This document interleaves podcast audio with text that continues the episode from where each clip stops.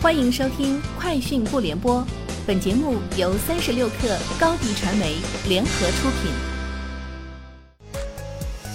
网络新商业领域全天最热消息，欢迎收听《快讯不联播》。今天是二零二二年三月十一号。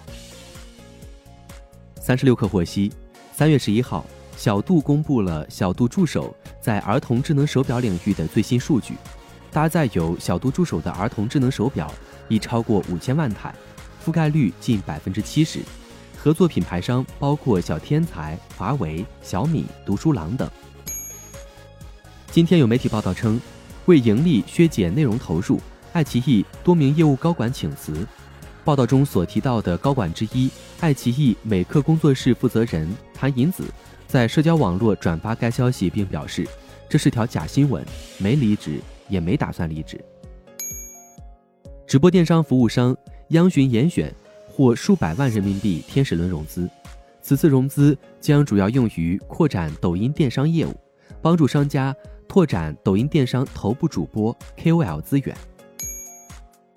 据报道，三星已经准备在韩国平泽市的 P 三工厂开工建设三纳米晶圆厂了，六七月份动工，并及时导入设备。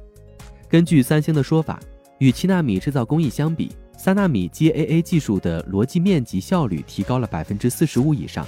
功耗降低了约百分之五十，性能提高了约百分之三十五。随着印尼将重心转向中东和中国投资者，软银集团创始人孙正义将不再是印尼耗资三百四十亿美元的婆罗洲新首都建设项目的投资者。印尼投资和海事事务协调部长卢胡特潘贾丹周三在接受采访时表示，孙正义不再参与这一项目了，他已经退出了。潘贾丹没有说明印尼与孙正义的谈判为何终止。软银发言人尚未置评。丰田的两家工厂三月九号至十号暂时停工，原因是受到了零部件企业二月遭到网络攻击的间接影响。停工影响了约三千辆汽车的生产，在系统修复过程中，零部件的接单停滞，预计三月十一号以后恢复正常开工。高通技术公司、宝马集团和安智尔软件宣布面向自动驾驶技术展开长期开发合作，三方已签署战略合作协议，将共同开发下一代自动驾驶技术，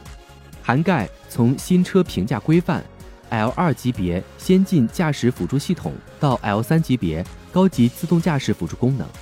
这些软件功能的共同开发，基于2021年首次在 BMW iX 车型中推出的现有宝马自动驾驶软件站，并通过此次合作，在下一代产品中进一步扩展。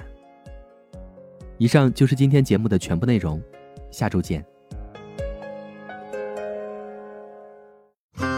热烈祝贺高迪传媒和 Top One 突破润滑油再度达成新媒体整合营销全案合作，共启汽车后市场数字营销新征程。